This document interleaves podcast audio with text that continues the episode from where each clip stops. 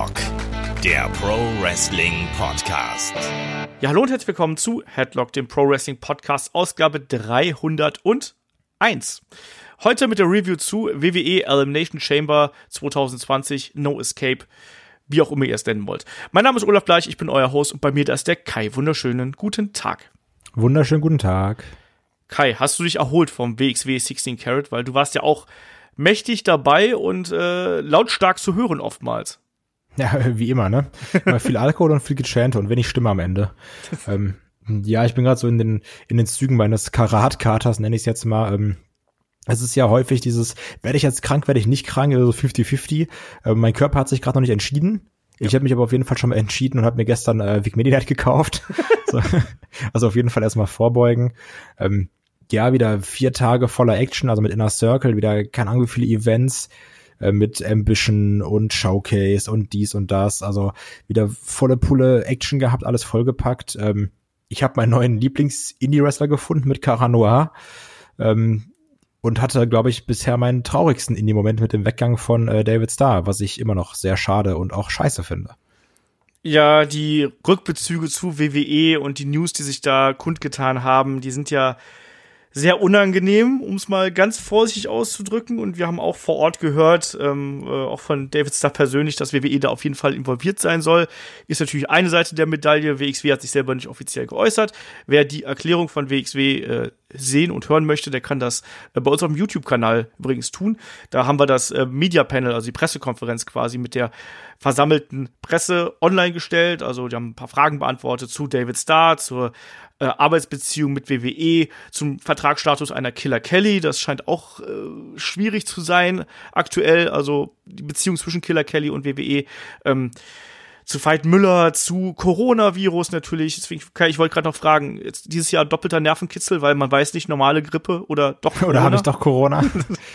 ja. Ich habe schon gesagt, im Endeffekt, so jetzt einfach mal zwei Tage, nach zwei Wochen zu Hause bleiben, habe ich jetzt auch nichts gegen. Ein bisschen mal den Pile of Shame abarbeiten oder sowas. Jetzt kam irgendwie neue Switch-Spiele raus oder so. Also ist jetzt auch vielleicht nicht schlecht. Und jetzt gerade, wenn jetzt Leute sagen, ey, ich habe richtig Bock auf das Final Fantasy Remake, auch einfach mal irgendwo sich ablecken lassen und dann sagen, wir haben mal zwei Wochen Zeit. Ja, du gehörst ja nicht zur Zielgruppe mit deinen knackigen 24 oder was du bist. Äh, alles gut, ne? Ja, genau, damit gehöre ich nicht zur Corona-Zielgruppe. genau. Ach ja. Äh, es gab auf jeden Fall sehr viel Wrestling am Wochenende. Äh, wie viel, wie viele Events hast du geschaut? Also ich habe ich hab vier, vier Events und ein bisschen geschaut. Also Inner Circle, Ambition, Tag zwei, dann ähm, hier das, was am Sonntagmorgen war, ne? Dieses Wheel of Wrestling genau. und dann Tag fünf. Das ja, also, ein mehr also, als ich, äh, und Tag drei meine ich, also fünf Events und am Samstag noch Stadion. Ja. ja. Also volles Programm. Solide. Ne? Kann man so machen, volles Programm. Kennst ähm, du das? Ähm, also ja. ist passend auch zur, zur, zur Chamber Review. Ähm, wenn du so vom Karat kommst, also ich muss ja sagen, habe ich ja schon gerade im Vorgespräch erzählt, ich habe mir ja super viel von äh, Noir angeguckt. Also auch nochmal so in Matches reingeschaut, zum Beispiel das mit Pack, äh, mit Pack, was hochgeladen wurde, oder Pack, ähm, was von RevPro hochgeladen wurde, was übrigens unfassbar gut gefilmt ist. Mhm. Ähm, aber dieses, wenn du vom Karat kommst, dass du dann sagst, ey, jetzt auch einfach mal gar kein Wrestling gucken, das wär's. Weil ich habe dann immer so eine gewisse Wrestling-Unlust oder äh, Übersättigung nennen wir es eher. Ja, aber da muss ich wiederum sagen, dass Elimination Chamber da tatsächlich ganz gut gewesen ist, weil das ich finde, um mal so ein bisschen mein Fazit vorwegzunehmen, ich finde, das war alles okay oder fast alles okay, was wir da gesehen haben, aber es war nichts, wo man so seine hundertprozentige Energie irgendwie reinstecken konnte, sondern man hat sich auf die Couch gefläzt, so im Halbdelirium und hat sich gedacht, gut, jetzt schaue ich mir das mal an. Bei mir war es so, ich habe es auch eins immer eins war es bei mir genauso, also wirklich, ich lag da einfach und war so, ja, catcht ihr da mal euer Ding.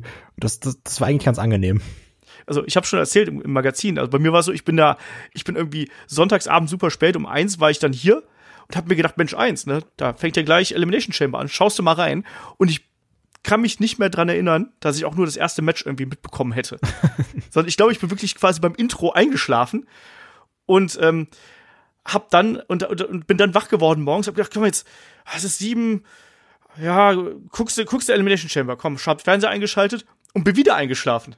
Nice. Und hab, hab da wirklich erst irgendwann äh, nachmittags, abends habe ich mir gedacht, ja, komm, jetzt, jetzt kannst du mal schauen und jetzt bist du dann auch äh, geistig auf der Höhe. Also das schlaucht schon ganz gut. Aber lass mal hier ruhig zum Thema kommen, sonst äh, verquatschen wir uns hier komplett. Ich habe es gerade schon ganz kurz angedeutet. Ähm, für den aktuellen Stuff, da könnt ihr auch gerne noch mal bei uns auf Patreon bei Steady vorbeischauen. Da haben Shaggy und ich das äh, Magazin gemacht. Auch die Live-Reviews, die David und ich aufgenommen haben, haben wir da kostenlos noch mal online gestellt. Die sind jetzt von der Tonqualität her nicht ganz so geil, deswegen wollte ich die nicht im Hauptfeed haben. Deswegen habe ich gesagt, komm, stellen wir die da rein. Könnt ihr es aber auch euch anhören. Ihr könnt es auf YouTube euch ansehen. Ähm, also habt ihr da die beiden Möglichkeiten quasi. Schaut da gerne mal vorbei. Und ähm, wir haben dann wie immer noch jede Menge anderen Kram. Aber lass mal hier durchstarten, weil äh, ne, Elimination Chamber stand ja dann doch auf dem Plan. Wir quatschen jetzt hier schon fünf Minuten äh, über dies und das. Ähm, fangen wir einfach mal an mit der Kickoff-Show. Und da hatten wir ja hier ein äh, wunderbares viereinhalb Minuten Match zwischen den Viking Raiders und Hawkins und Ryder. Ja, im Endeffekt, ich sag mal so als kleiner Anheizer, war das äh, in Ordnung. Hawkins und Ryder hier und da ein bisschen als Heel unterwegs, ein bisschen angedeutet, aber auch nicht so wirklich ernsthaft. Und am Ende gab's dann die Viking Experience und das Ding war vorbei also mir tat's nicht weh. Man kann natürlich die, über Sinn und Unsinn darüber äh, fragen, warum wir jetzt irgendwie die Viking Raiders hier in so vier Minuten Match in der Kickoff-Show stehen. Es war halt einfach noch mal ein bisschen in, in Erinnerung zu halten. Also hier für diese Rollins-Murphy-Fehde, genau. wenn sie dann irgendwann rausgerannt kommen, sage ich so, ach, die kenne ich, die habe ich ja gerade erst gesehen. Also dieses typische, da sind sie, fertig. Genau. Und generell ist ja, ich finde auch Elimination Chamber ohnehin ein sehr undankbarer Pay-Per-View, also auch so insgesamt, weil man hat das Gefühl, so die, die großen Matches, die stehen ja eh schon fest und man muss jetzt noch so ein bisschen die Fäden zusammenführen und man muss halt noch mal, für mich hat sich der ganze Event angefühlt wie eine lästige Pflichterfüllung. Also wir haben das noch im Kalender stehen und das muss jetzt durchgezogen werden und ja, dann machen wir halt noch mal hier so zwei Käfig-Matches. So, so Walking Dead-mäßig, so die, so die letzten vier Folgen vorm Staffelfinale, wo du so weißt, ja, da wird irgendwas passieren am Horizont, aber hier gerade noch nicht.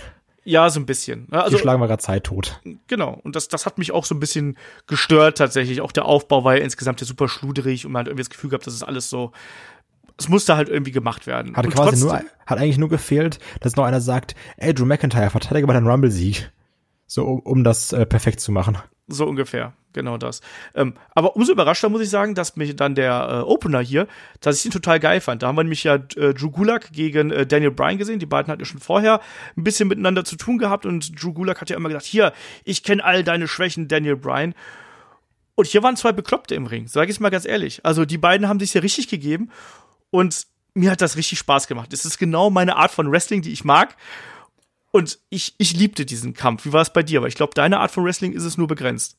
Ja, aber ich, ich mochte dieses sehr technische eigentlich bei den beiden. Da konnte man, also das war mal in der WWE so ein richtiges, Techn so ein richtig technisches Wrestling-Match, was du ja eigentlich super selten siehst. Ähm, und das hat mir super viel Spaß gemacht. Und was ich auch wirklich mochte, ist, ähm, also was, was ich wirklich selten lobe, was man hier loben sollte, ist auch die, äh, die Arbeit des Commentary-Teams, mhm. die auch immer wieder erklärt hat, ja, Drew Gulak hat ja auch gesagt, hier an Daniel Bryan, ähm, so, den muss man irgendwie da und da angreifen und er zeigt das eben und macht das und hat auch mal gesagt, ja, der kann Daniel Bryan auskontern und jetzt zeigt das hier so und so oder auch wo dann äh, Bryan irgendwann seine Finger so ausgeschüttelt hat, wo auch drauf eingegangen wurde von äh, Michael Cole oder von Corey Graves, dieses, und ähm, hier der Brian, der hatte ja auch diese Nackenverletzung und hat, das fing ja dadurch an, dass seine Finger so ein bisschen taub wurden. Nicht, dass es jetzt wieder so ist. Also das, war irgendwie geiles Storytelling. Ja. Mir hat das auch wirklich gut gefallen, was die beiden hier gemacht haben. Und auch gerade auch in der Anfangsphase, wo Julak ja wirklich jede Aktion mehr oder weniger von dem Daniel Bryan ähm, gekontert hat und da gegrinst hat und Daniel Bryan dann wirklich auf immer ausgefallene Aktionen irgendwo zurückgreifen musste. Ne? Und ähm, das, das mochte ich sehr auch. Zum Beispiel, dass er dann mal den, den, den, den, den Snapdragon Suplex hier durchgebracht hat. Ich kann mich nicht dran erinnern, wann wir den das letzte Mal bei WWE gesehen hätten, dass er den da stehen musste. Ähm, und dann auch die riskanten Aktionen hier natürlich. Und auch, auch so Sachen, dass, dass, dass, dass, dass, dass dann Daniel Bryan auch wirklich härter zur Sache gehen musste. Ähm, bei, den, bei den Kicks, wo die beiden sich da in dem Leglock gehabt haben, wo er dann einfach mal Jugulak legit ins Gesicht tritt oder unters Auge tritt. Ähm, das mochte ich sehr gern. Ähm, ich hatte aber einen Schreckmoment natürlich. Ich glaube, den wird jeder gehabt haben. Ähm, bei diesem unfassbar hohen German Suplex von Drew Gulak gegen Daniel Bryan. Und da frage ich dich, muss das sein? Ja, das ist immer das Problem. Das frage ich mich ja auch ganz häufig bei äh, Tommaso Ciampa Matches, ähm, ob das sein muss. Und ja, also ich ich sag wirklich, wie es ist. Ich glaube, Daniel Bryan ist einfach auch ein bisschen verrückt und hat da Bock drauf. Das glaube ich halt auch. So diese, man sagt ihm, ja, mach das mal lieber nicht. Und er macht das erst recht. Ja. ich glaube auch, der mag dann auch mal so Matches, wo der dann mal über die Grenze hinausgehen kann. Und ich glaube, die beiden kennen sich, die beiden mögen sich. Und die haben gesagt, so, jetzt, wir machen das so wie früher. So ja, bisschen, genau, ne? genau. Das war so ein bisschen. Ähm, aber weißt du, was mein Problem ein bisschen dabei ist? Sag's Du mir. hast dir mal wieder gezeigt, was, was du auch häufiger hast, dass manchmal so Wrestler so in Anführungsstrichen Standout-Performances haben oder wo du auch hier wieder siehst, ja, ein Drew Gulak, der kann halt echt gut wresteln. Und ich meine wirklich wortwörtlich echt gut wresteln. Ähm, und es ist halt diese Befürchtung wieder, ja, das läuft aber nirgendwo hin. Ja. Weil so, du hast jetzt ja das eine Match gehabt und jetzt nächste Woche darf er wieder irgendwie doofe PowerPoint-Präsentationen machen. und das, spricht dann auch wirklich immer in dieses, oder das spricht auch für meine Theorie, die ich ganz häufig sage, dass im Endeffekt fast jeder, der bei der WWE unter Vertrag ist, vernünftige Matches abliefern kann, wenn man ihn nur lässt. Klar. Nur das hast du hier irgendwie selten. Und du, du hast auch bei einem Cedric Alexander gesehen, dass der richtig geil sein kann. Und Ricochet hat's auch schon mehrfach gezeigt. Und dann ist immer dieses, ja, du hast hier mal ein gutes Match und dann lassen wir dich wieder fallen. Das nervt, also das ist halt nach solchen Matches viel trauriger, weil du wirklich siehst, guck mal, wie gut der eigentlich ist, aber weil er irgendwie gerade nichts für den geschrieben wird oder der Charakter vielleicht auch gerade nicht passt oder irgendwie dann doch zu flach ist oder zu flach geschrieben wird, wird dann wieder so was fallen gelassen, obwohl du gerade eigentlich hier gesehen hast, ey Mann, Drew Gulak, der hat wirklich Talent. Ja. Hat er ja auch. Und der hat auch ein Unterhaltungstalent, das muss ich auch mal so sagen. Also, das hat er bei der CZW schon gezeigt, das hat er auch schon bei Tour 5 Live gezeigt. Und auch wenn du sagst, hier dumme PowerPoint-Präsentation, ich finde die witzig, ganz oft. Ja, aber es ist halt immer dieses, so dieses One-Trick-Pony, dieses, ja, Ja. sag deinen Satz. also, Ja, das stimmt. Aber trotzdem, also da, hier hat man mal gesehen, dass das auch tatsächlich, dass da eine Nische für eine Drew Gulak möglich wäre, wenn man ihn entsprechend positioniert. Auch der hat ja körperlich zugelegt, wenn man sich noch äh, Videoaufnahmen das habe ich mir auch gedacht. ne, vor fünf Jahren anschaut, da war der noch ein halbes Portionchen irgendwie. Und jetzt ist der ja deutlich breiter als ein Daniel Bryan. Ja, das habe ich mir auch gedacht. Ich war so, oh, also gut, weil ich jetzt auch natürlich, dann hat er einen Anzug an oder sowas und auch, ich bin dann auch ganz ehrlich, viele Drew Gulak-Matches gucke ich mir auch nicht an. ähm, und als ich den da gesehen habe, dann in, in seiner Buchse da steht, dachte ich mir, oh, der hat aber auch gut zugelegt, der Kollege. Ja. Bisschen mehr Spinat gegessen als sonst. Also, also nein, äh, das war ein tolles, tolles, hart geführtes Match. Manchmal mit an, der, an der- an der Grenze, hart an der Grenze äh, der, der äh, Körperverletzung von beiden. Ne, so eingewilligte Körperverletzung. Ähm, und ich fand auch das Finish halt geil. Dieser, dieser Inverted Superplex von oben, dann der, der Gulok, dann der Konter in den Yes-Lock und dass Daniel Bryan dann auch wirklich diese, also er hat ja erstmal den, den, den Yes-Lock ja zuerst nicht angesetzt bekommen und dann hat er ja dem Gulag nochmal auf dem Boden nochmal die Hammerfist auf, auf die Nase gesetzt, quasi, aufs Gesicht gesetzt und erst dann konnte er ihn wirklich austappen. Ich fand das richtig cool. Ich fand das Der hat so ihn ja nicht mal gut. ausgetappt. Nee, stimmt, ist er ist ja- erst bewusstlos geworden, stimmt, du hast recht. Ja, Was, was eigentlich auch ein Gulag noch mal besser aussehen lässt. ja. Eben, eben drum. Also da, stimmt, so war das, genau, mit dem, äh, mit dem, mit dem Pass-Out, ja. Ähm, das hat für mich super funktioniert. Und ich mochte den Kampf ja von vorne bis hinten. Das war ganz viel William Regal, das war äh, ganz viel Catchkunst und ganz viel rohe Gewalt irgendwie, mit ganz viel Technik dabei. Und das ist eine Art von Match. Die wünsche ich mir und vor allem ist es auch ein schöner Stilbruch zu dem modernen Wrestling, was wir beispielsweise dann ja auch in anderen Matches hier gesehen haben. Ne? Also deswegen, das mochte ich sehr. Ähm, machen wir weiter hier an der Stelle. Ähm, es gab noch ein kurzes Interviewsegment mit Dolph Ziggler und Robert Root. Ähm, wie gefällt dir eigentlich die, die Story hier mit äh, Heavy Machinery und Root und Ziggler und äh, Otis und äh, Mandy Rose?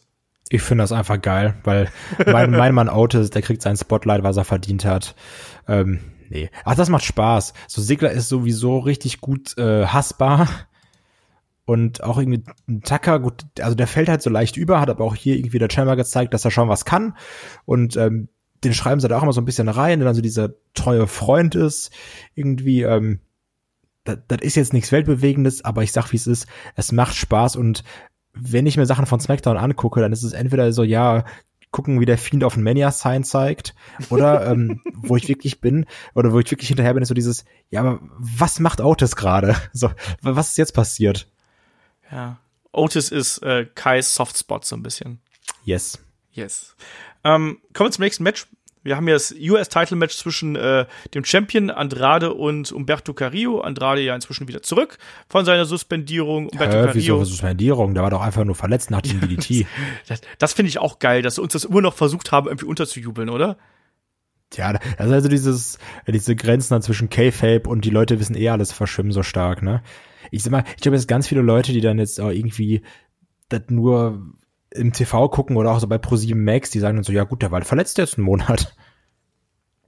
Man weiß es nicht. Ich Das liest ja nicht jeder so Dirt Sheets wie wir, weißt du? Ja, natürlich, natürlich. Also Dirt Sheets wie www.com, wo es offiziell äh, proklamiert wird, dass er ja, weg ist. aber ne, das ist halt, ja, die müssen ja ein Statement machen, aber du weißt, weißt doch, wie es läuft. Ja. Ähm, ich fand es hier ziemlich witzig, dass der Kampf gleich mit so einem- diesem schnellen Judas-Effekt mit dem Back-Elbow hier anfing. Das fand ich ein bisschen geil. Wie gefiel dir das? Ich liebe sowieso diesen Move. Also äh, der ist richtig gut und ähm, der sieht auch immer brutal aus. Ja. Also du hast ja diesen Judas-Effekt von Jericho, wo du so denkst, kann man machen, kann man aber auch lassen. Und ähm, der von Andrade, da ist richtig Saft hinter. Ja. Der hat da ein bisschen mehr Schwung und das wirkte auch hier. Also ich hätte jetzt, ich hätte mich nicht beklagt, wenn dieser Kampf sofort vorbei gewesen wäre. Das habe ich auch wirklich gedacht, dass Ja. das danach komplett vorbei ist, weil das war so ähm, von 0 auf 100 Vollgas und also ich dachte wirklich, okay, jetzt, jetzt ist das Ding gelaufen. Ja. Ähm, es war ja generell so ein bisschen der, der, der, rote Faden, der hier gerade in der Anfangsphase so verwendet worden ist, dass ein Andrade ja schon den Carrillo, den schnelleren, jüngeren, äh, ne, etwas mutigeren und vielleicht waghalsigeren Wrestler hier so ein bisschen am Boden halten möchte. Es gab viel Armwork, viel Armbar und Armgedrehe. Ähm, hat dir das gefallen? Ich, mir hat hier so ein bisschen gefehlt, dass man das später nochmal aufgegriffen hat, weil irgendwann ist es dann einfach wieder in die typische, ja, wir haben hier zwei Luchador-Wrestler irgendwie im Ring stehen, Phase übergegangen. Ja, also du, am Anfang hattest du, wie du gesagt hast, es ist viel irgendwie am Arm und auch nochmal wird dann so mal so ein, so ein Aufgabegriff angesetzt und am Ende hat irgendwie dann nochmal seine Signature zeigen dürfen. Ja. So, da wurde mal versucht, draußen irgendwie auf der Matte den DDT zu zeigen. Aber dann gab es auch wieder irgendwie äh, Springboard Crossbodies und was auch, was auch alles da wieder gezeigt wurde. Ähm, die springen wieder ihre Moonsaults und dann hast du am Ende dieses, ja, diesen, diesen Small Package Pin oder sowas. Genau. Aber keine Ahnung, weiß ich. Ich muss auch sagen, die Fehde, ja, ich weiß, also im Endeffekt, du musst ja bedenken, ich war krass verwirrt, als dann da stand, hier dieser äh, DDT von Umberto Carrillo gegen Andrade, dann so vor drei Monaten. Ich hab mir gedacht, Alter, das ist schon drei Monate her Ja. und die Fäden immer noch. ähm, ich meine, wir beschweren uns ja immer, dass wir sagen, oh, wir haben keine langen lang Storylines, aber wenn ich jetzt mal ehrlich bin, wenn, wenn du mich jetzt fragst, Kai, worum geht's in der Storyline? Ja, die haben sich halt mal angegriffen, können sich nicht leiden und dann haben sie immer das Gleiche gemacht und es wurde häufig jemand auf dem Beton DDT't. ja. Also so, da passiert halt nichts und ein Umberto Carrillo verliert immer wieder seine Titelmatches und kriegt dann noch eins und noch eins und noch eins. Also keine Ahnung. das sind halt alles so Probleme dabei. Und auch hier in dem Match hat es mich auch wieder ein bisschen gestört. Man muss auch mal einfach mal darstellen können, dass die beiden sich hassen. Also, wie du schon sagst, die haben jetzt eine Langzeitfehde und es geht hin und her, ne? Und gerade einen Umberto Carrillo, der muss doch auch mal jetzt darstellen können, dass er hier wirklich aggressiv auch sich den Titel holen möchte. Und das hat mir hier wieder gefehlt. Ich, ich will dann auch nicht immer nur die High-Flying-Aktionen sehen, sondern dann darf es auch mal ein bisschen härter zur Sache gehen. Das fehlt mir hier eben in dieser ganzen Fehde so ein bisschen Intensität. Das ist alles, das ist technisch alles total gut. Machen wir uns da nichts vor. Auch das Match war technisch ähm, sehr, sehr gut und man kann sich das anschauen. Und innerhalb der Geschichte macht es hier dann auch Sinn, dass ein Andrade tatsächlich dann auch mit unfairen Mitteln gewinnt und dann am Ende äh, eben dann die Butze packt, um einen Umberto Carrillo dann hier wirklich ähm, abzufertigen. Aber irgendwo muss da auch mal äh, in, den, in den das nächste Level geschaltet werden. Ich habe das Gefühl, dass die beiden hier immer sehr ähnliche Matches fahren, die immer schön anzuschauen sind, aber die kommen nicht über das Prädikat äh, hinaus. Also mich erreicht das irgendwie nicht, diese ganze Fehde. Das heißt, so solide, aber ich sag mal, wenn die jetzt sich, wenn die immer das Gleiche anhätten, ne, so Ringier-mäßig, und du würdest alle Matches von denen zusammenschneiden, das wäre jetzt kein Unterschied. Ja. Also du könntest jetzt nicht sagen, ah, das Match ist das, das Match ist das, sondern so, nee, das ist immer das Gleiche. Und pass Ja. auf, vielleicht kriegen wir ja, das ist schon ein Running Gag, aber vielleicht kriegen wir jetzt ja bei Mania das Leiter-Match und den US-Title mit äh, Andrade, Carrillo, Gaza und Rey Mysterio. Ja, komm, pack, pack rein die Mexikaner. Er packt noch ein paar von Lucha Hausparty da rein. Die sind zwar nicht im selben Roster, aber ist egal, komm. Mexikaner, gleiche, schmal. alle, alle in Sackknüppel trifft den richtigen. Genau. So Vince McMahon-Logik. Genau das. Ja, also ansonsten, ich will den beiden hier gar nichts wegnehmen. Das war ein äh, sauber geworktes Match, aber es fehlt mir einfach da ein bisschen die Bedeutung und die Intensität dahinter. Ähm, die beiden haben das gut gemacht, was sie, was sie machen wollten. Ähm, technisch sauber, alles vollkommen, vollkommen in Ordnung. Ähm, auch, wie gesagt, diese Sache, dass Andrade dann hier wieder als der äh, clevere Heel irgendwie rüberkommt, der am Ende dann einfach ein bisschen klüger ist und ein bisschen listiger ist. Ähm, passt für mich, ähm, ist aber kein Match, an das ich mich äh, jetzt Ewigkeiten zurückerinnern werde, einfach weil wir diese Art von Matches inzwischen schon so oft gesehen haben. Und deswegen fällt es so ein bisschen hinten über. Ähm, wir haben eine, eine kurze Segment mit äh, AJ Styles gehabt, der hier natürlich sowohl in Alistair Black als auch äh, Undertaker natürlich schon angesprochen hat. Aber viel wichtiger ist natürlich das, was danach kam. Das war dann hier das äh, Match um die SmackDown äh, Tag Team Championship im Elimination Chamber. Und da haben wir natürlich äh, Miss and Morrison, wir haben die Usos, wir haben Robert Root und Dolph Ziggler, Heavy Machinery, Lucha House Party und The New Day. Und ähm, ich bin so, ich bin bei diesem Match sehr, sehr zwiegespalten, so im, ähm, äh, im Nachgang, weil da war ja durchaus einiges dabei, was halt richtig geil war. Und das war ja auch, aber un auch unfassbar unsauber, oder? Ja, irgendwie, also cha chaotisch unsauber, oder? Also ich sag mal, ich mag's eigentlich, wenn Chamber-Matches oder auch Hell in a Cell oder auch No DQ-Matches manchmal gar nicht so sauber geworkt aussehen. Weil diese Matches sollen ja irgendwie ein bisschen auch so ein so einen Schlachtencharakter vermitteln. Weißt du, was ich meine? Ja. Aber ähm, manche Sachen waren halt echt nicht gut. ja, also was mir halt aufgefallen ist, Entschuldigung, wenn ich ins Wort falle, ähm, wie oft gerade bei Springboard-Aktionen die Wrestler abgerutscht sind. Ja, schon, also, schon Kofi direkt am Anfang, wo dann so, genau. ich weiß gar nicht, Jay oder Jimmy dann so, gefühlt umarmt umgerannt hat. genau, er ist einfach eigentlich nur so da vom Top Rope gestolpert irgendwie und zum Glück auf seinem Gegner gelandet, damit er sich nicht verletzt. Ähm, aber auch, auch im späteren Verlauf, also auch ein Morrison ist, ist abgerutscht und ich glaube auch, auch äh, einer von Lucha House Party ist abgerutscht. Also das hat es äh, sehr häufig gegeben, dass da irgendwas, weiß ich, ob da irgendwas mit den Seilen Probleme gegeben hat, aber das ist mir schon aufgefallen.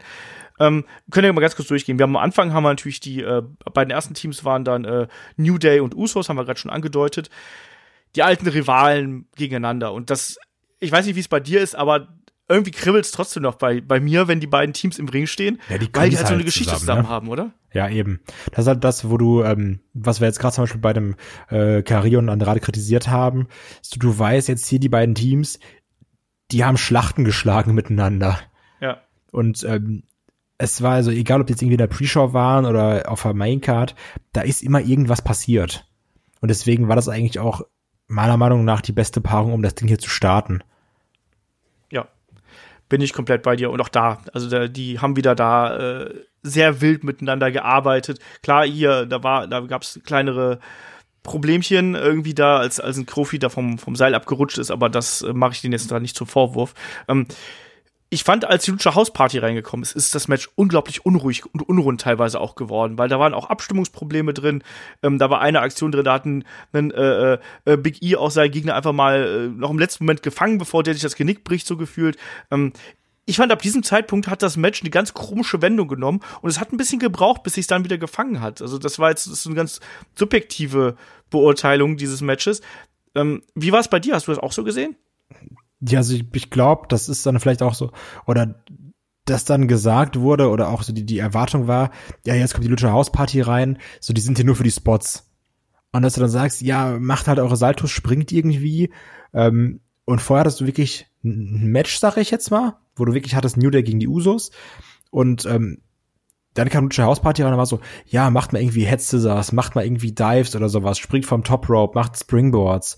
Und ähm, das, das wirkte dann weniger wie so ein wirklich Match mit Sinn, sondern einfach mal, einfach mal so ein paar Spots abfeuern.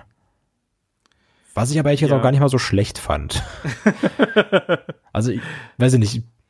Also, ich bin halt dann irgendwie schon Fan, wo du sagst, so, ja, dann, also die Lucha House Party, die kann halt nicht viel oder die kann halt nicht viel zeigen. Und die sind ja auch nur deswegen in diesem Match drin, ne? Also, wenn wir jetzt auch später von äh, Lince Dorado da diesen Rückwärtssalto vom, vom Käfig da, also was ich meine, ne, wo er sich ja fallen lässt vom, von ganz genau, oben. Shooting Star. Genau, diesen Shooting Star, diesen eingeschwungenen. Ähm, ist das nicht das, was wir eigentlich erwarten? Ja. Ja, das schon. Ähm, mir ist halt aufgefallen, dass manche Spots halt extrem lang gebraucht haben, bis man sie aufgebaut hatte. Also diese Sache beispielsweise, davor gab es auch ähm, so, so ein Otis, der manchmal nicht genau wusste, wo er gerade jetzt irgendwie hin sollte. Ähm, generell die ganzen, es waren viele Double-Team-Manöver dabei, die so ein bisschen gequält aufgebaut gewirkt haben, manchmal auch ein bisschen unsauber gewirkt haben. Und das hat mich dann ein bisschen gestört. Ich fand diese Phase, die wir hinterher gehabt haben, dann als Heavy Machinery und dann auch mit Sigler und Root, ab da fand ich wieder richtig unterhaltsam. Aber davor war ich, war ich immer so hart an der Grenze zu sagen, ah, das ist mir gerade ein bisschen zu unkoordiniert. Und ja, es wirkte manchmal so ein bisschen wie, wie kriegen wir jetzt die fünf, fünf Minuten rum? Ja, ja, genau. Aber äh, auch hier, ne, es gab ja, es war durchaus unterhaltsam. Das muss man Ja, natürlich, sagen. aber Ja. also das war, äh, keine Ahnung. Ich fand's auch die Dives schon von der, von der Zelle bekommen und äh, wie gesagt, die spektakulären Double Teams. Das hat schon gepasst irgendwo. Ja, die halt auch krass waren von, von Lucha House Party. Was halt auch merkwürdig war, ist, ähm, oder äh, keine Ahnung, ich denke mal, das war auch genauso geplant, aber das sah komisch aus, wo dann, ich glaube, es war äh, Dorado oben auf diesem Pod stand und dann immer einfach so die Leute so weggetreten hat, Ja. weil die so hochkommen wollten und dann die so komisch so runtergestoßen hat. Und ich dachte so, ist das jetzt der Spot? Ist das jetzt gerade geplant, dass die da so halb hochkrabbeln und du die alle runtertrittst? Oder? Keine Ahnung. Das, Anscheinend. ja, Ähm, fand ich wir haben komisch. dann als nächstes Team hatten wir dann ähm, die Champions drin, also Miss und Morrison.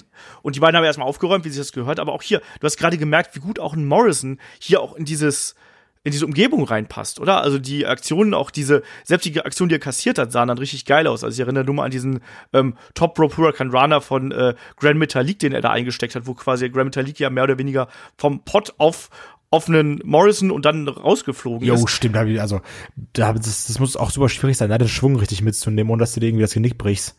Ja, eben. Also das haben sie alles sehr, sehr gut gemacht. Und das sind immer so die Spots gewesen, die mich dann wieder so, hoch, ist ja geil. Das es hat auch irgendwie Spaß gemacht, muss ich sagen. Also klar, hatte seine, hatte seine Problemchen gehabt, aber es hat eben auch genauso viele interessante äh, Augenblicke irgendwie gehabt, die man dann äh, ja mögen konnte. Und dann, dann kam Heavy Machinery rein. Und ich finde, ab diesem Zeitpunkt hat das Match eine bessere Wendung genommen, sagen wir es mal so.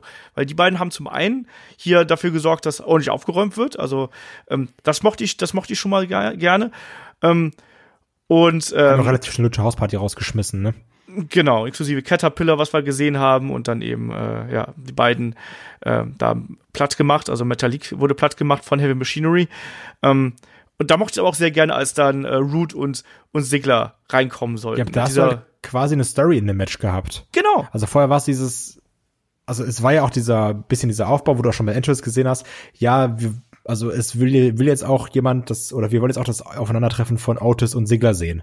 Oder von Heavy Machinery und Root und Sigler. Ähm, und hab das dann gemerkt, du hast eben nicht nur dann Root und Sigler gegen Heavy Machinery, sondern ab da gab's dieses Heels gegen Faces. Und ähm, weil dann ja auch, ich glaube, Heavy Machinery auch irgendwie draußen gewartet hat äh, vor dem Pot, die dann auch von was Miss? Ja, doch sind die einzigen Heels, oder? Usos sind schon eher gute Jungs, Ja, ähm, ja. die dann auch von Miss und Morrison attackiert wurden. Ja. Da, da hat es dann wieder so ein so eine typische Wrestling-Match-Chemie drin. Genau. Und das mochte ich dann eben sehr. Du hast diese, diesen, diesen Background gehabt, du hast einen Otis gehabt, der vor Wut schäumte und ich muss ehrlich sagen, ich mochte auch diesen Spot dann total gerne, dass, als, als- er dann da durch den, also als, als, als er einen, einen äh, Sigler ja platt machen wollte und dann weicht er aus und einen ähm, äh, Otis rennt hier einfach mal durch den Pott durch. Ja, das, äh, das, das war unser Otis. Das ist mein Mann. Aber auch dieser, dieser Dive von einem Tucker vom, vom Pot, und wo du sagst, also der hat jetzt ja nicht so den Körper, wo du sagst, der macht jetzt die krassen Dives. Aber der ist ja auch dann nach, äh, nach draußen in die Menge reingesprungen. Genau, das haben wir vorher noch gehabt, ja. Das war halt auch ganz cool. Ja. Ähm, weil ich wollte diesen Moment, als, als dann Otis draußen gelegen hat, ähm, den wollte ich jetzt gerade nutzen, um ein bisschen auf Tucker einzugehen, weil ich finde, er hat das dann gut dargestellt, auch dass er dann so wütend ist, dass Ja. quasi Root und Sigler seinen Kumpel so weit gebracht haben. Das war das, was ich vorhin meinte, wo dann ähm, so eigentlich der Autos der, der Dreh- und Angelpunkt dieser Story ist, aber wo dann jetzt auch im, im Chamber-Match auch so ein Tucker ein bisschen äh, scheinen konnte. Ja. Da sagst du, ja, der ist halt nicht irgendwie nur der, der doof daneben steht oder dem irgendwie gut zuredet, sondern der ist auch halt Teil, des, Teil dieser Storyline. Wo, dann, wo er dann wirklich auch dargestellt hat, ja, das ist gerade mein Freund und ich bin jetzt angepisst, weil ihr so mit dem umspringt und deswegen bin ich jetzt gerade sauer und also ich, ich mag das. Ja. Also das, Das ist keine geile Storyline, aber das ist schlüssig. Ja, und das hat dem Charakter auch nochmal Tiefe gegeben. Also in dem Augenblick konnte ich die Beziehung von Tucker und Otis noch mal ein bisschen besser verstehen irgendwie. Also ich weiß nicht, das, das, hat für mich gut funktioniert und hat mich noch mal hier in diese Geschichte reingebracht und hat einen Tucker dann eben auch so ein bisschen, wie du schon gesagt hast, so ein bisschen ins Rampenlicht ähm, befördert, auch wenn es ja dann im Endeffekt außer äh, einer kurzen Hochphase in Bud Spencer-Manier hat es ja da nicht viel gebracht. Die sind ja dann auch relativ schnell rausgeflogen. Das- und ich mochte es dann übrigens auch, dass äh, ein Tucker auch die, die Refs draußen weggeschickt hat, die ja versucht haben, Otis vom Boden aufzukratzen. Ähm, dann gesagt haben, hier komm, ich, ich trage hier meinen Kumpel raus. Also ich finde, das war ein sehr schönes Bild auch von, äh, von den Bros, die wir hier gesehen haben. Ja, unterschreibe ich. Mag ich. Ja, und dann hatten wir noch äh, drei Teams hier noch übrig, ne? Also wir haben noch Miss Morrison, wir haben die Usos und wir haben The New Day. Ja, und Dolph und Root hatten wir noch. Stimmt, die hatten wir auch noch. Aber die sind ja dann Ja, quasi relativ schnell, ne? im direkten Nachgang mehr oder weniger äh, rausgeflogen. Die hatte ich jetzt fast vergessen. Ich habe äh, ähm, ja, die war, die sind aber ja quasi sofort in dieser Phase, wo, wo sie sich noch über Heavy Machinery lustig gemacht haben, sind sie dann ja äh, komplett abgefertigt Aber worden. auch krass, diesen, diesen Splash da von den Pots zu springen, ne? Ja, natürlich. Also ich glaube, das machst du auch nicht häufig, wenn dir deine Knie lieb sind.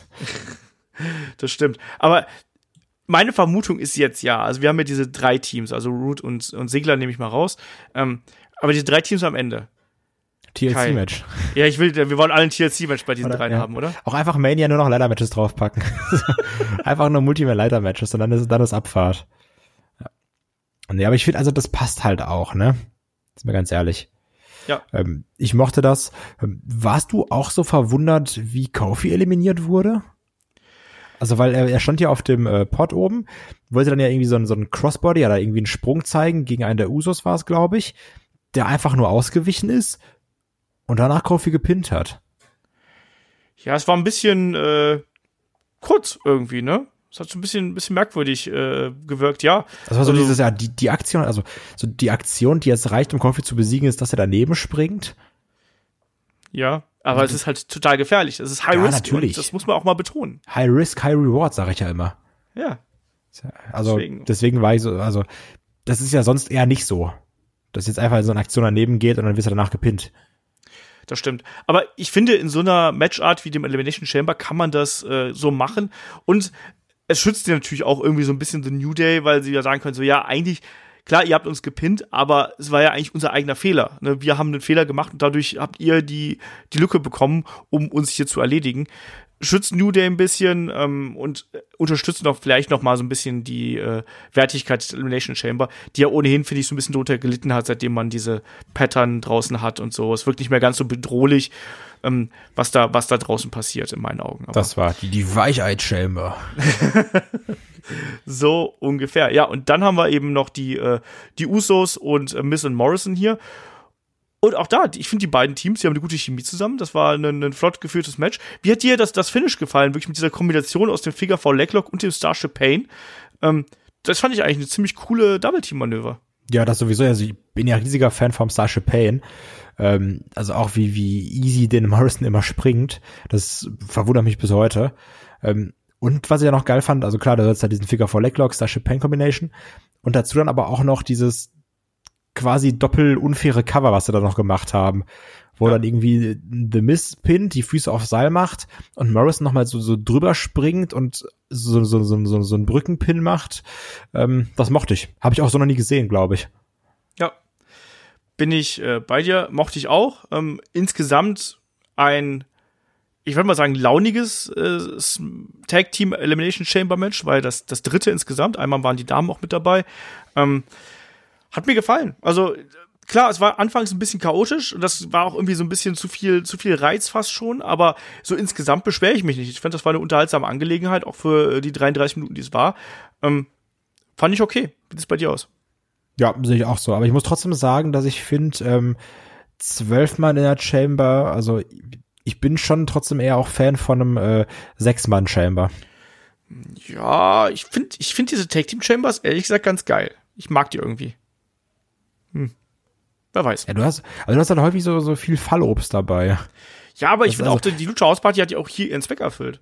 Ja, natürlich haben die den Zweck erfüllt, aber ähm, ich mag es halt trotzdem, wenn du irgendwie so einen Chamber hast und sagst, es könnten prinzipiell jeder irgendwo gewinnen. Das stimmt. Und in der Tech Division hast du halt dieses Problem, ja, wir haben drei, vier vernünftige Teams und den Rest füllen wir irgendwie auf.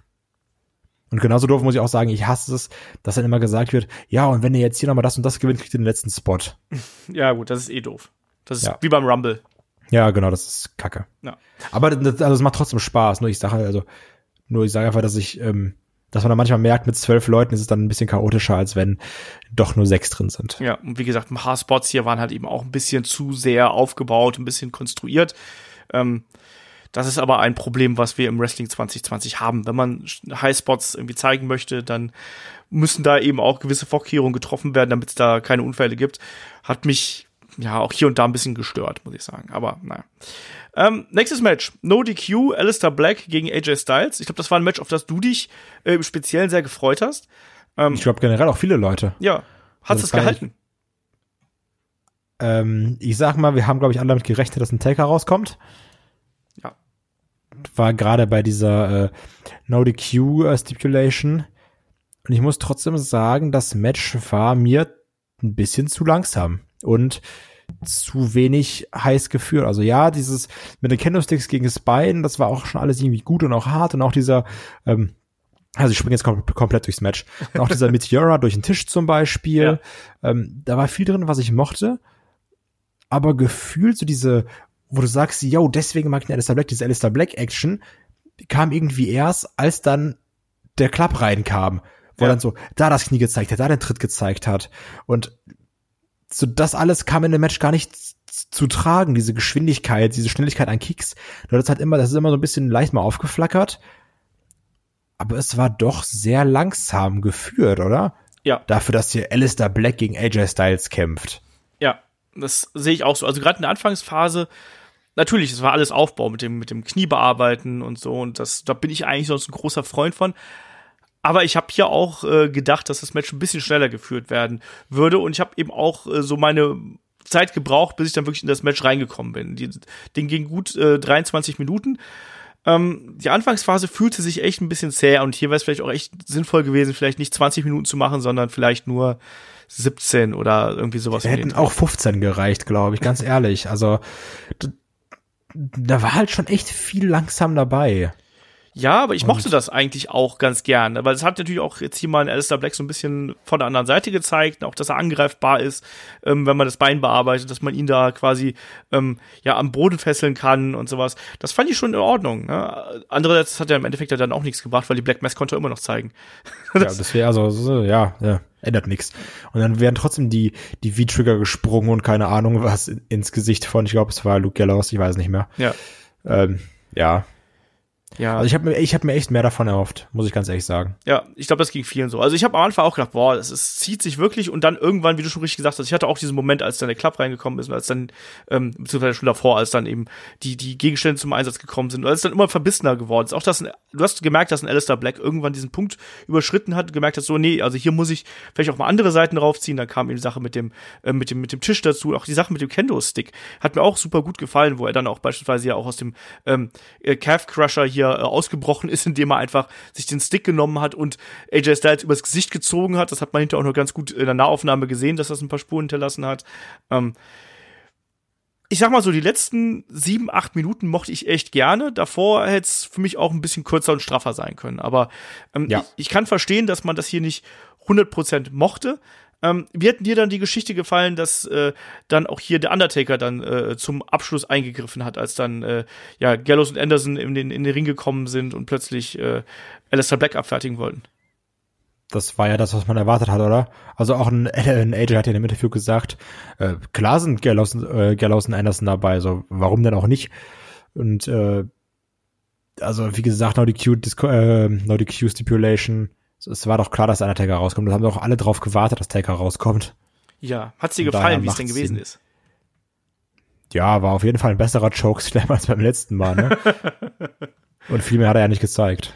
Das stimmt, das stimmt. Ähm, es wird jetzt ja dann in der kommenden Woche gibt's die Vertragsunterzeichnung äh, hier bei Raw werden wir dann auf jeden Fall sehen, es wird dann ein Einzelmatch zwischen Alistair, äh, zwischen Alistair Black, Quatsch, zwischen äh, dem Undertaker und äh, AJ Styles geben. Es gab ja auch zwischendurch noch Gerüchte, dass es ein Handicap-Match äh, werden könnte, irgendwie zwei gegen drei. Ähm, ja, am Ende gewinnt dann eben mal Alistair Black hier dann mit der Black Mass. Das hat mir übrigens auch noch ganz gut gefallen, dass er nicht einzig und allein durch den Chokeslam vom Undertaker gewonnen hat, sondern dann ja, dass er nicht, nicht so billig draufgekrochen ist, ne, wie sonst immer ist. Genau. Also wenn so ein Heel gewinnt. Genau. Ähm, und dass er auch nochmal diesen Kick nochmal zeigen konnte. Und das, das hat dann schon gepasst. Also ich finde das. Ah, das hätte man einfach hier ein bisschen straffer machen können. Und sind wir ehrlich, auch ein Elimination Chamber Event muss nicht drei Stunden 40 dauern. Nee, muss echt nicht. Das hätte, da hätte es auch niemand die Krone, äh, Zacken aus der Krone gebrochen, wenn der Event nur, keine Ahnung, zwei Stunden, äh, Quatsch, drei Stunden 20, drei Stunden 10 gedauert hätte und man einfach ein paar Matches hier ein bisschen gekürzt hätte. Das war schon ein bisschen viel. Der Kampf hier war in meinen Augen auch zu lang. Ähm, und äh, hier hat man auch so ein bisschen gemerkt, dass das Publikum auch nicht so richtig mit dabei gewesen ist. Das, das wollte ich generell fragen. Ja. Also es ist witzig, dass du jetzt gerade das ansprichst. Ähm, das war in Philadelphia, ne? Ja. Philadelphia ja eigentlich bekannt als Power Crowd. Tja. Aber ganz aber den ganzen Abend über habe ich da nichts gemerkt vom Power Crowd, oder? Nee, nicht so richtig. Also das war schon eher, wir sitzen da jetzt und gucken mal, was passiert. Die waren auch alle So, beim Karat, weißt du? Ja. Also wenn du jetzt mal irgendwie so an die äh, Philadelphia Rumble Cr- Crowd denkst, die der Roman komplett aus der Halle geboot hat, aber auch so generell die ganze Zeit Stimmung gemacht hat oder auch an, an Raws in äh, Philly, das war hier irgendwie nix. Nee, das war sehr ruhig. Ähm, das, die Publikum war über weite Strecken tot. Ist aber eben auch wenig verwunderlich, wenn du eben so eine mehr oder minder hingeschluderte Karte irgendwo hast. Also nicht nichts dagegen nichts gegen die Leute, die auf der Karte stehen.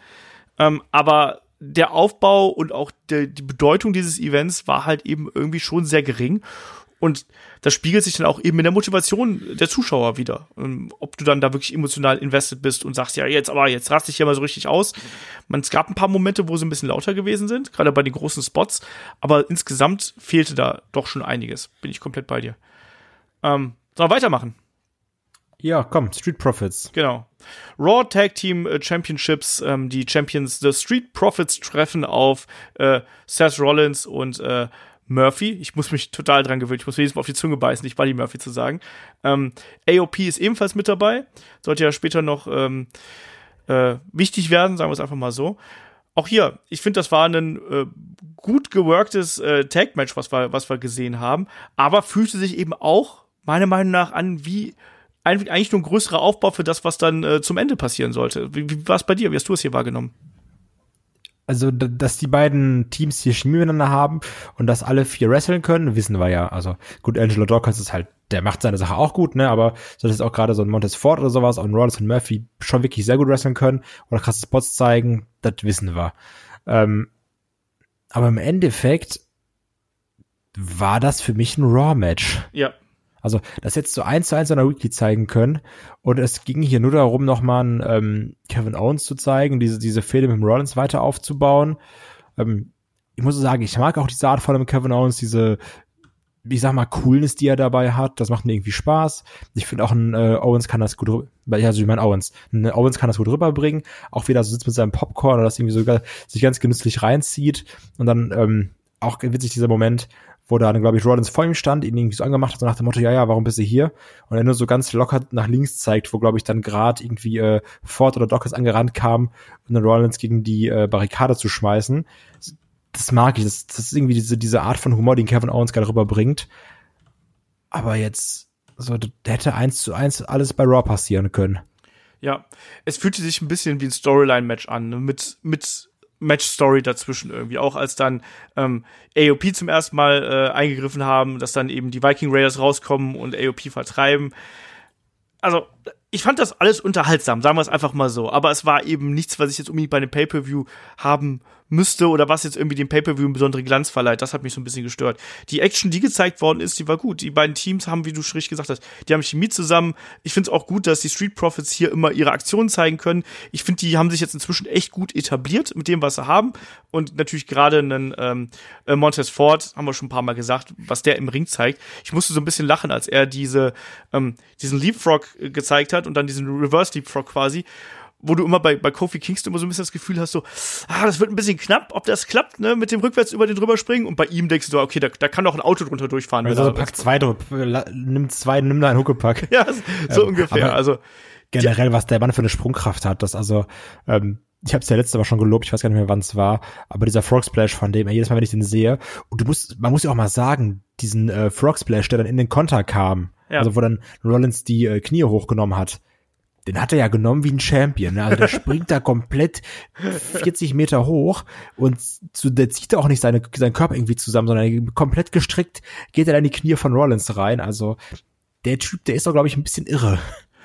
ja, ich glaube, das gehört dann aber eben auch dazu, dass du dir da wirklich auch so einen Ruf erarbeitet. Ich glaube, das sind dann auch so die Momente, die können das dann so ein bisschen ausmachen, dass dann vielleicht Zuschauer dich ein bisschen besser akzeptieren, dass sich vielleicht auch die Jungs ein bisschen mehr akzeptieren und dass du da wirklich deinen, den Einsatz zeigst, dass du zeigst, ja, ich, ich will in dieser Position sein, ich verdiene das, jetzt hier auch Champion zu sein und äh, so ein großes Match zu bestreiten, weil machen wir uns da nichts vor, also gerade Seth Rollins, ähm, der hat noch vor gar nicht allzu langer Zeit irgendwie Pay-Per-Views geheadlined und jetzt macht er quasi Aufbauarbeit hier, also auch für einen, für einen Murphy und ich mag diese ganze Konstellation, auch mit Murphy, gefällt mir richtig gut. Kann ich Oh, was ich selber richtig gut finde, ist, dass er diese, äh, also schon länger ein bisschen mehr diese Flatterbuchse nicht mehr hat. ja. Ähm, und der hat irgendwie eine Aktion gezeigt, ich weiß gar nicht mehr, wann es war, es ist, ist ja auch egal. Und dann ähm, direkt danach zu Rollins geguckt und gesagt, was soll ich jetzt machen? Ja. Also dieses, ähm, die, die, dieses Anführergimmick, was dann Rollins hat und dieser blinde Gehorsam von dem Murphy. Ich mag das. Ich bin da echt großer Fan von. Genau, er ist der Disciple, der Jünger mehr oder weniger vom äh, Monday Night Messiah. Mochte ich auch, gefällt mir auch und deswegen, also das Match kann man komplett so machen. Tut niemandem weh, ist äh, unterhaltsam gewesen, war aber natürlich auch viel Storyline-Element dabei, ähm, was dann so ein bisschen natürlich auch die Sache getrübt hat. Ähm, zwei Sachen möchte ich noch hervorheben, natürlich einmal den Popcorn essenden äh, Kevin Owens, den du schon angesprochen hast, aber auch wie am Ende ein äh, Angelo Dawkins hier Seth Rollins abgeräumt hat. ich musste sehr laut lachen, als der ihn da in die äh, Barrikade ge gepounced hat irgendwo. Das fand ich äh, extrem witzig. Am Ende dann eben die, äh, ja, die, den Frog Splash hier für den Sieg der Street Profits. Hat, hat für mich funktioniert, aber natürlich so ein bisschen ist der, der Fokus hier eher in Richtung Rollins und Owens gegangen, als wirklich auf das Tag Team Match. Naja. Ähm, es sollte dann also natürlich gab es noch einen Stunner, das dürfen wir auch nicht vergessen, ne, dass Kevin Owens. also, wenn er schon da ist, ne? Genau. Ja, dafür hat er dann auch bei Roy auch äh, ein paar Stomps kassiert, das muss man auch mal sagen. Ja, das, äh, wer austeilt, muss auch äh, einteilen können, ne? Genau das, ja. Und ähm, ich glaube, diese Fehde zwischen den beiden, die mündet jetzt bei WrestleMania. Ich glaube, dass, Ja, dass, dass genau. da ein großes Match zwischen den beiden bekommen. Bin ich gespannt. Hatten wir schon ein paar Mal, aber ich glaube, so das ist jetzt, glaube ich, so die am längsten aufgebaute Fehde zwischen den beiden, die wir äh, bis jetzt gehabt haben. Und ich bin da mal gespannt drauf, ob das bessere Matches werden, weil ich weiß, dass wir damals auch schon mal gesagt haben, so ja, das müsste eigentlich total geil werden. Und dann war die Fehde eher so, äh, Ja, und es war nur ein Match damals. genau. So, weiter geht's. Ähm, es geht im nächsten Match um die äh, IC Championship. Ähm, Champion Braun Strowman kämpft gegen Cesaro, gegen Shinsuke Nakamura und Sami Zayn. Sami Zayn natürlich im Vorfeld noch hier mit einer Promo hat gesagt, hier, ich werde hier ähm, die schwere Arbeit auf mich nehmen. Ne? Ich werde mich mit Braun anlegen und äh, werde ihm Paroli bieten. Ja, also so Handicap-Matches sind ja generell immer ein bisschen schwierig irgendwo. Braun Strowman als IC-Champion finde ich ein bisschen schwierig. Ähm, wie gefällt dir Sami Zayn hier in, in, der, in der Position, die er jetzt gehabt hat? Ähm, ja, also ich meine, diese Fehde gibt's jetzt ja schon seit ein paar Wochen, Monat, Monaten, wenn ich nicht sogar falsch liege. Ähm, und es ist ja immer so dieses typische Sami Zayn, ein bisschen provokant sein und sich dann irgendwie hinter seinen Mitstreitern verstecken oder irgendwie da ein bisschen wegrennen. Ähm, was er auch hier wieder gemacht hat, da wird auch viel weggerannt von dem Braun Strowman, der dann wieder seine Power Moves zeigen kann. Ähm, das ist alles okay, aber ist nichts, was mich wirklich beeindruckt oder was mich wirklich interessiert, um es ganz direkt zu sagen.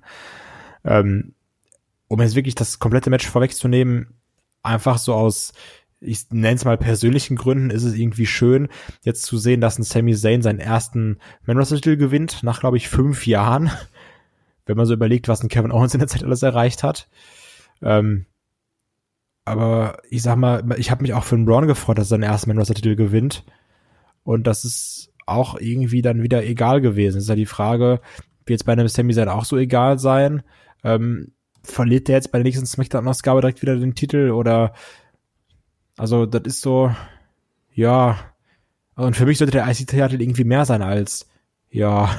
Ja, Hier siehst du das nämlich die Antwort. ja, ähm, äh, generell, ich meine, der, der, der IC-Title-Run von dem Braun Strowman war ja schon ziemlich underwhelming. Ich finde, das Der von so dem ein bisschen, Nakamura aber auch vorher. Ja, ja, es ist generell so ein bisschen, dieses Match ist so ein bisschen das Match der gescheiterten Existenzen bei WWE. Äh, Braun Strowman, ja, ist wirklich so. wie, wie oft haben wir gesagt, Mensch, der müsste ja einfach mal World Champion werden. Shinsuke Nakamura war Champion, aber irgendwie, äh, ne? Stimmt, ganz vergessen. Cesaro äh, haben wir immer gesagt, Mensch, der müsste eigentlich auch mal irgendwo da weiter durchstoßen.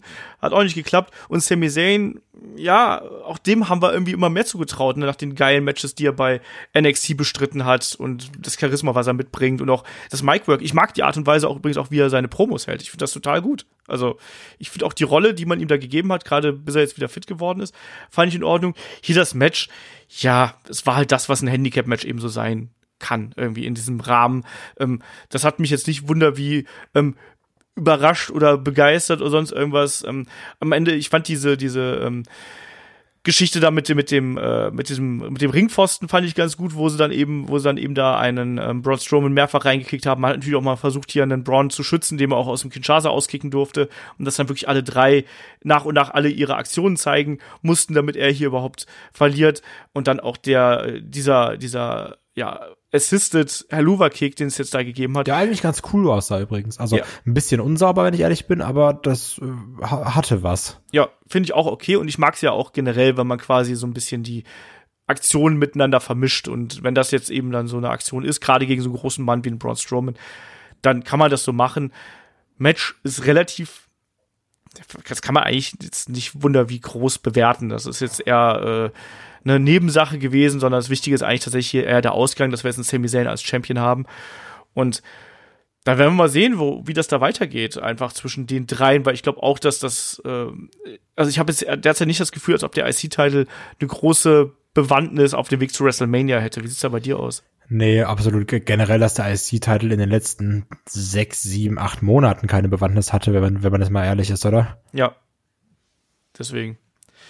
Ja, komische, kom komisches Match, irgendwie ähm, generell komische Fehde und ähm, für die tut es mir teilweise auch ein bisschen leid, äh, dass sie jetzt hier nur so, also weil die könnten ja richtig geile Matches auch miteinander liefern irgendwo. Aber Natürlich. Also wir haben ja schon drüber gesprochen. So mal im Endeffekt, wenn du jetzt sagst, du dir jetzt mal alle richtig Mühe geben und dann machst du ein Three-Way mit Nakamura, Cesaro und Sami Zayn, ne? Das, ja. Ja, ja, ja. Ähm, aber es ist eben ein Handicap-Match gewesen. Da darf man sich auch kein äh, Nee, Fünf-Sterne-Match das äh, sowieso raus nicht. erwarten. Insofern. Äh, Deckel drauf, wir haben einen neuen Champion und äh, vielleicht äh, wird's ja jetzt ein bisschen spannender in der IC-Division. Generell ist ja SmackDown auch eine einzige große Baustelle, um es mal ganz vorsichtig auszudrücken. Ähm, machen wir weiter. Wir haben hier dann noch das äh, Main-Event-Match und das ist natürlich dann hier der Kampf um die äh, äh, Number One Contender-Ship, um die Raw Women's Championship, also die Siegerin aus dem Match hier trifft auf, bei WrestleMania auf Becky Lynch. Und da haben wir ja schon im Vorfeld gesagt, so eigentlich ist dieses Match total wurscht, weil eigentlich Shayna Baszler ist die legitime Herausforderin und die Fehde mit ihr ist ja aufgebaut.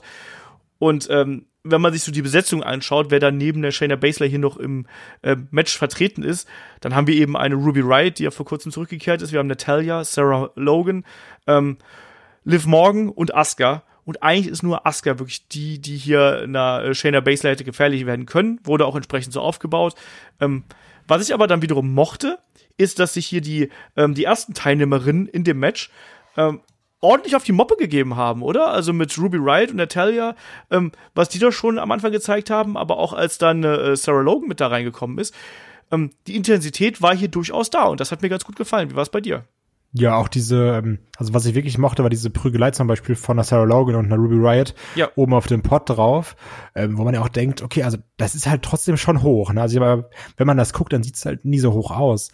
Aber dann dieses, ähm, diese Kopfnuss, wo dann Sarah Logan irgendwie Ruby Riot so ein Stück hochschmeißt und dann diese äh, Kopfnuss gibt, so, das ist halt alles ohne Festhalten.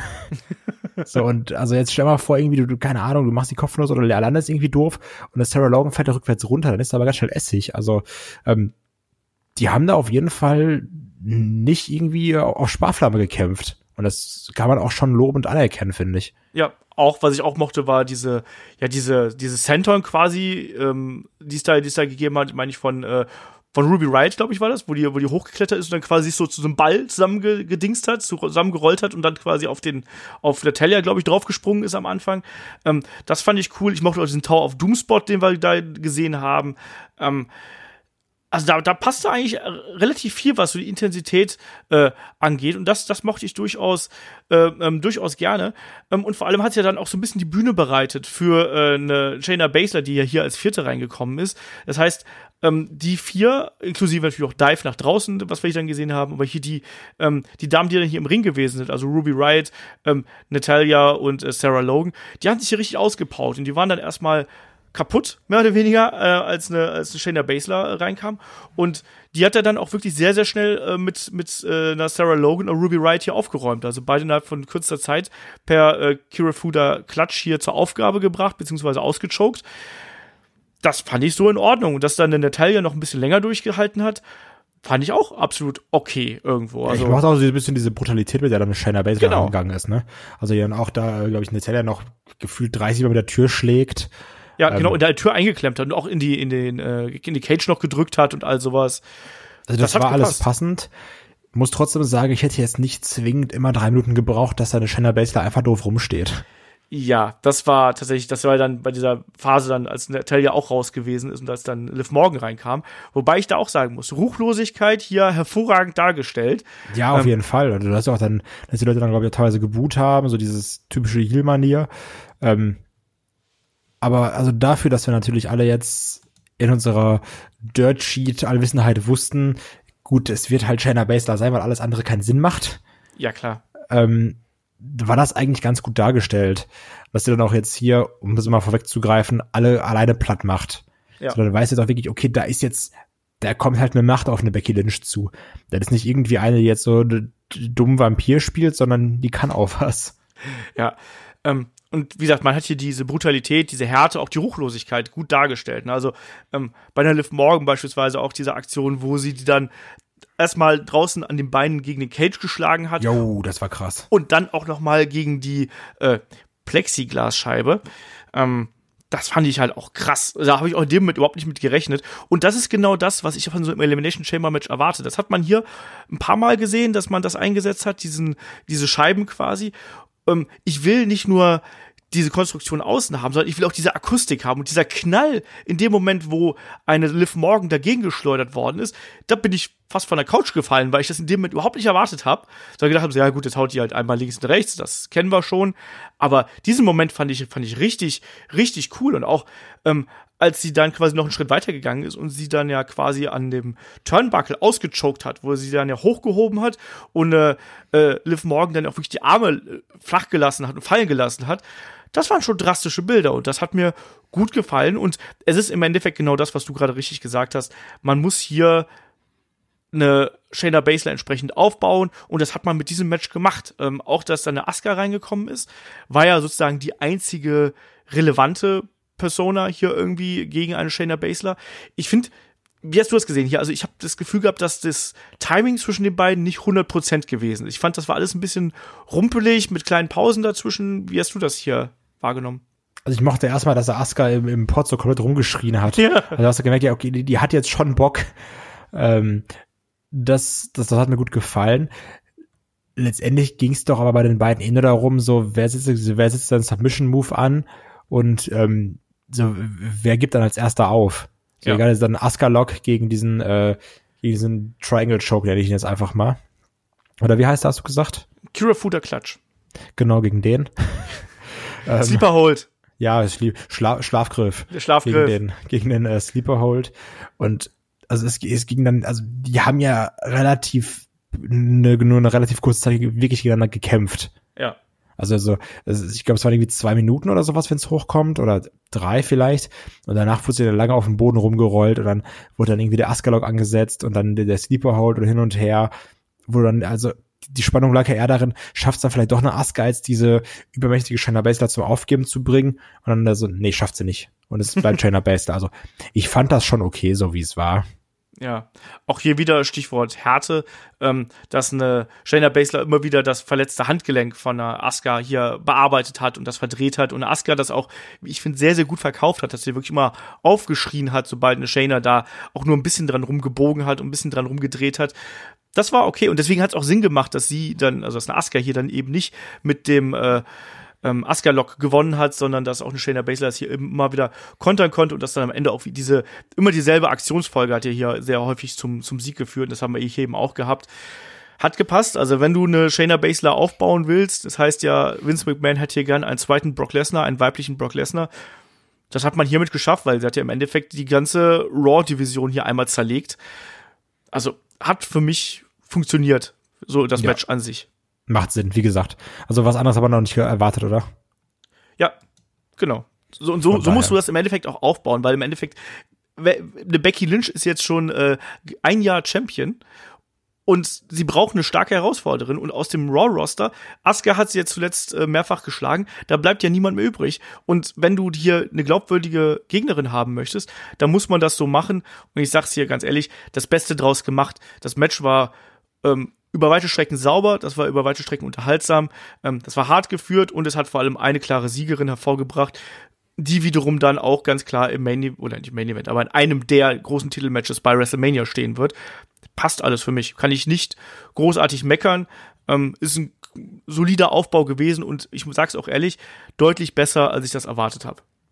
Ja. Was, ist, was halt witzig ist, muss man überdenken, das äh, Frauen-Chamber-Match war kürzer als AJ gegen Alistair Black. ja. Das lasse ich einfach mal so stehen, glaube ich.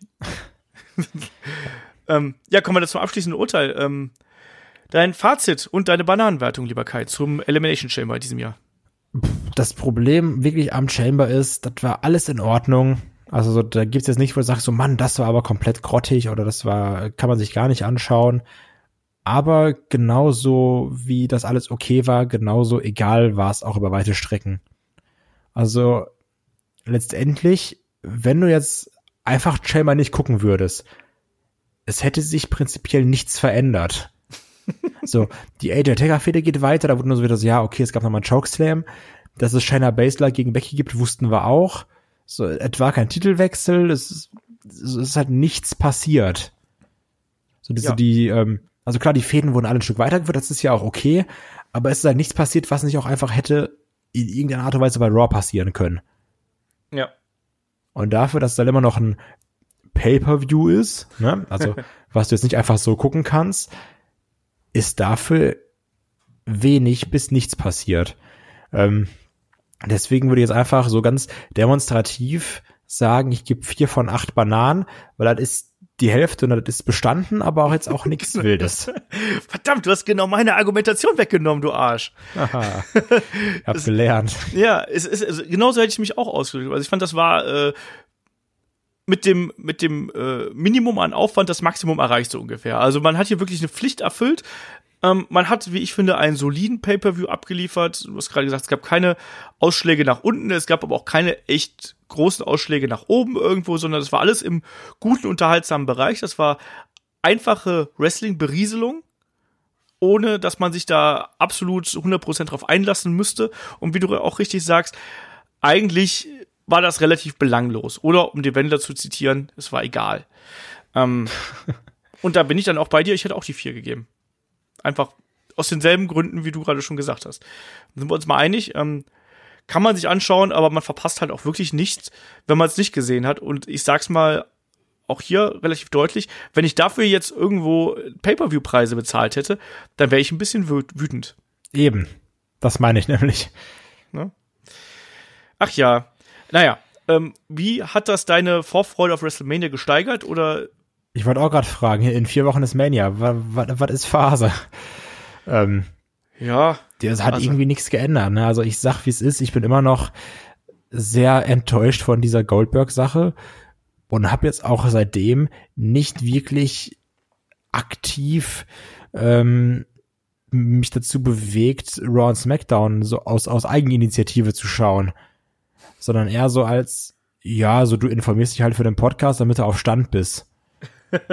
Aber wir, hätten wir jetzt keinen Headlock gemacht, hätte ich gesagt, ja, dann lese ich halt so ein bisschen, was passiert. Und hätte jetzt auch ehrlich gesagt kein Chamber komplett gucken müssen. So aus, aus, aus, aus Lustgründen jetzt. Ja, ja. Also ich glaube, ich hätte es mir halt nicht so schnell angeschaut. Ich glaube, ich hätte mir das schon noch angeschaut, aber ja, ein bisschen später. Ich hätte einfach ähm, gesagt, ja, ich, ich guck mal hier in das AJ-Match rein oder sowas. Ich skippe mal ein bisschen durch den Chamber durch. So hätte ich es gemacht. Ähm, also ich sag's dir, ich, was, warum sag ich das heute eigentlich die ganze Zeit? Ist das dein schlechter Einfluss auf mich? Ja. Ich weiß auch nicht, anscheinend. So wie, so wie es dein anderer Einfluss auf mich war mit meiner Reaktion gerade.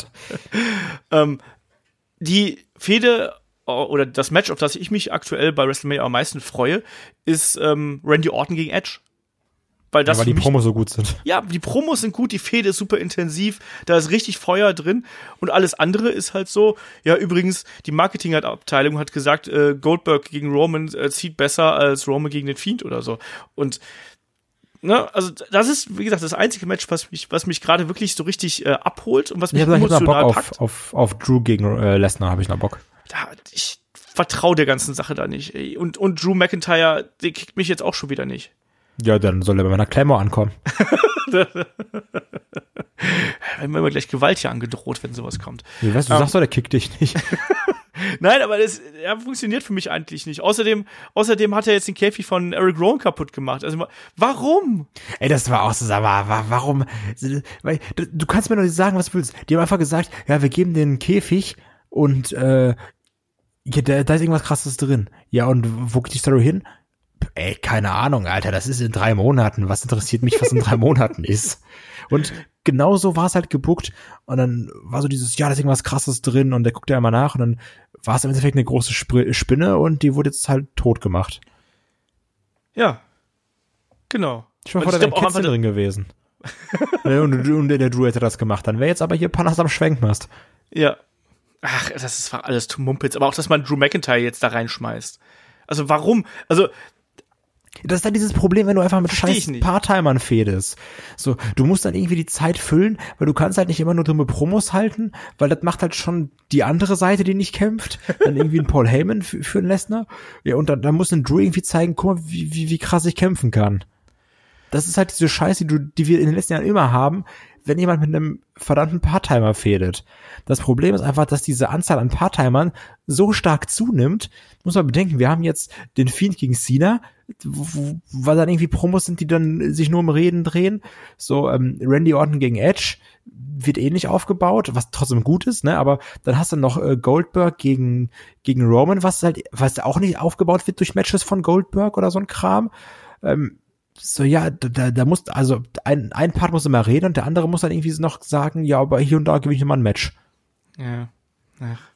Das ist halt echt suboptimal. Ja, es ist alles suboptimal und wie gesagt, auch, dass jetzt ein ähm, Drew da irgendwo mit einem Rowan da rummachen muss, der sollte doch eigentlich, also wahrscheinlich aus Ermangelung alter Alternativen oder Ideen sagt man jetzt, ja gut, er muss jetzt gegen irgendeinen großen, großen Mann hier kämpfen, damit wir die beiden auseinanderhalten.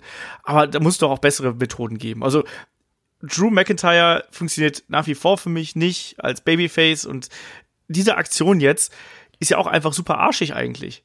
Also, nee, das ist ja eine Spinne, deswegen ist es gut. Ach, jetzt hör doch auf. Das war eine, die komische Spielzeugspinne da.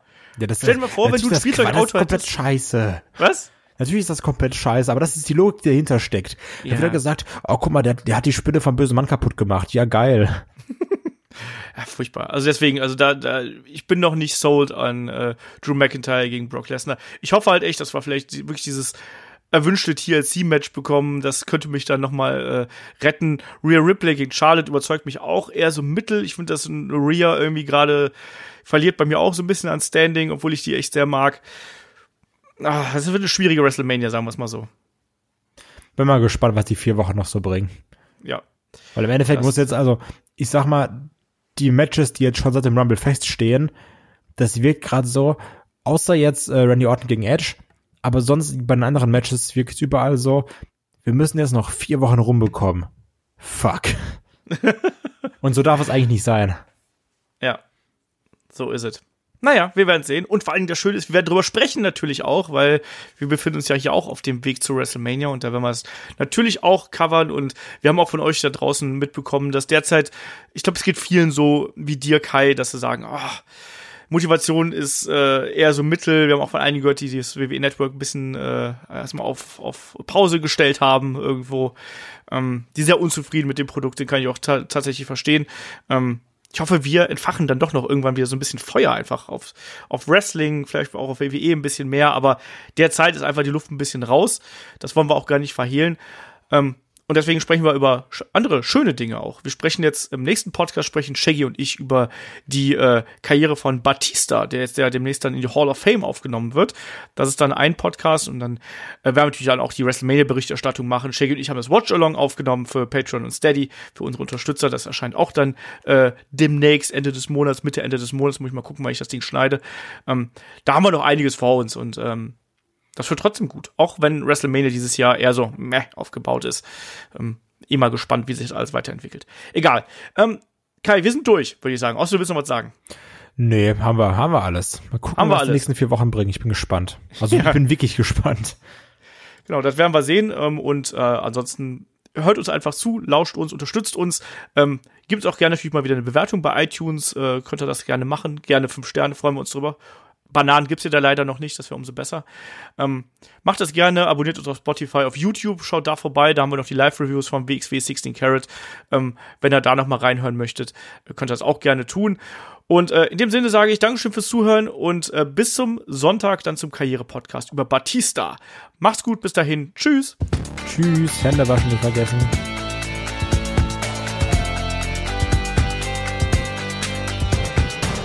Headlock, der Pro Wrestling Podcast.